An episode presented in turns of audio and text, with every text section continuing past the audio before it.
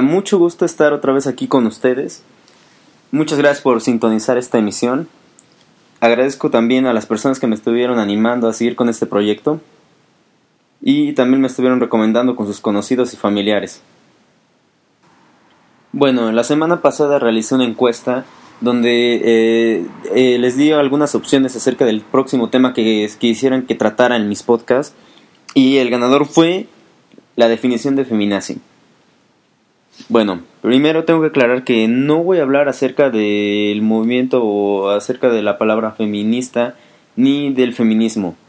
No voy a hablar de tipos de feminismo ni nada por el estilo. No quiero crear polémica con este tema.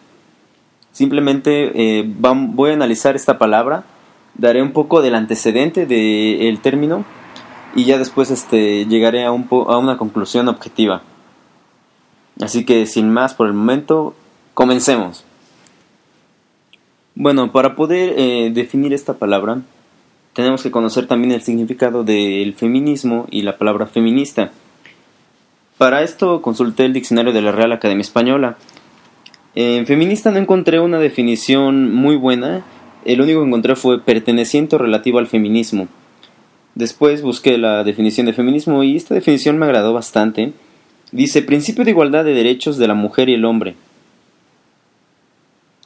una vez que ya conocimos el significado de estos dos términos, ya podemos hablar del contexto actual del uso de la palabra feminazi. Actualmente el término es utilizado por los hombres de una forma negativa para señalar el feminismo que les incomoda.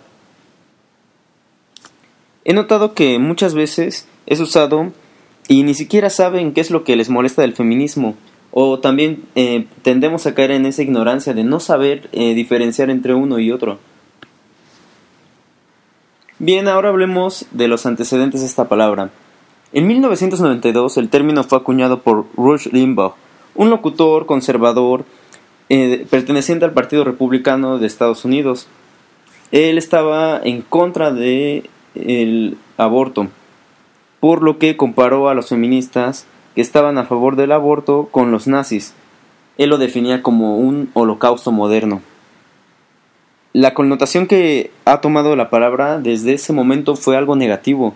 Eh, digo, no, no, se, no se me ocurre comparar el nazismo con el feminismo y más adelante hablaremos del por qué. Actualmente la palabra también se ocupa para referirse de manera ambigua a mujeres que creen en la superioridad de su sexo frente a los hombres. Ojo, esta definición que se está tomando hoy en día es algo radical desde el primer momento en que es ocupada en esta manera, podemos notar una falancia de ambigüedad. La palabra ya está tomando otro término que no es el adecuado. Y eh, referirnos a esto, ¿qué conlleva? Propaganda conservadora. Lo vemos diario en redes sociales, en memes, y esta propaganda eh, que también desprestigia de alguna manera al movimiento, eh, conlleva estereotipos por parte de la sociedad todos y cada uno de ellos asociados al machismo. Es por ello que esto ha causado un desprestigio, intentando hacer una analogía eh, del nazismo con el feminismo. Después, si hacemos un análisis etimológico de ambas palabras, tenemos esto. Aquí ocupé una definición eh, que me pareció interesante eh, acerca de la presidenta de la asociación Dones en Sarsa, Lourdes Muñoz que defiende y dice que el feminismo reclama igualdad y libertad. Esta definición está en su sitio web, por cierto, el cual busca luchar por los derechos de la mujer. Y por otro lado, tenemos al nazismo, que era una doctrina política, nacionalista, racista y totalitaria. ¿Ven por qué es una contradicción total tratar de ligar estos términos? Bueno, ya que hablamos del origen y un poco de los términos de esta palabra, es momento de enfocarnos en el problema actual. Es cierto, cada vez hay más conciencia social sobre la violencia machista, pero esto solo es debido a las noticias que últimamente tratan de asesinatos y violaciones contra la mujer. ¿El feminismo incomoda o te llega a incomodar de alguna manera? Digo, no es difícil pensarlo si hablamos que estamos en un contexto donde está presente la cultura machista. Hablemos de eso también. El machismo, un fenómeno social complejo, el cual no es exclusivo de México ni de la cultura mexicana, pero está presente. En mi podcast anterior hablé de cómo tener relaciones sin violencia. En este voy a hablar acerca de la violencia machista, más una violencia de género. Es urgente tomar conciencia acerca de estas desigualdades. Creemos que juzgar a la mujer por su aspecto físico no es violencia de género, pero lo es. Insinuar que una mujer ha logrado algo a través de su imagen también entra en un tipo de violencia de género. Aprovecharse de una mujer en estado alcohólico también entra en eso. Son varios ejemplos, son varios actos los que uno hace como sociedad.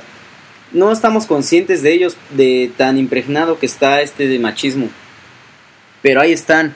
Y lo que más conviene en estos casos es tratar de hacer un ejercicio de conciencia, autoconciencia, para poder terminar con eso. Es algo más complejo tratar de ver hasta dónde ha llegado esto. Digo, si tú como mujer que estás escuchando esto, por ejemplo, ¿no les han insinuado tal vez de pequeñas que era mejor jugar a las muñecas que tomar la pelota?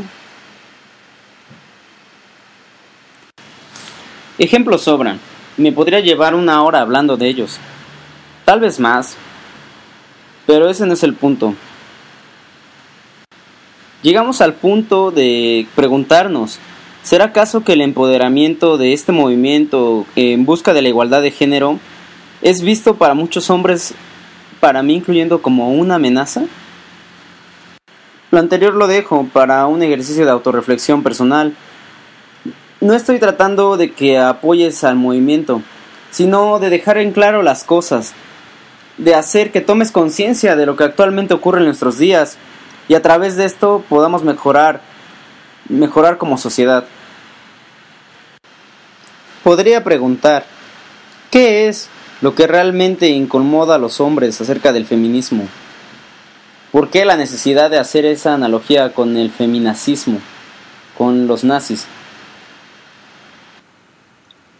Un gran número de periodistas y escritoras famosas, reconocidas, han publicado en diferentes libros, eh, blogs, eh, revistas y periódicos una gran cantidad de artículos en los cuales se plantean este problema de confundir ambos términos. Ellas tratan de aclarar uno del otro y a su vez tratar de resolver todas estas preguntas que a lo largo del podcast he estado formulando. Pero podría afirmar y estoy casi seguro de que la mayoría de estos problemas surgen desde que no sabemos diferenciar un término del otro.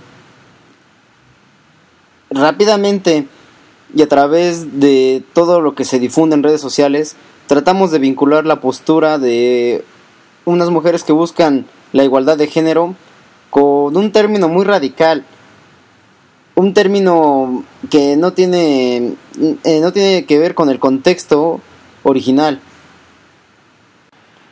Digo, espero que este podcast de verdad haya servido para aclarar estas dudas en cuanto a los términos a no usar el término sin sentido, con ignorancia y con lo anterior, tratar de conseguir en la sociedad una equidad de género. Si de algo soy creyente, es del cambio. Y cuando surge una posibilidad de cambio, hay que aprovecharla.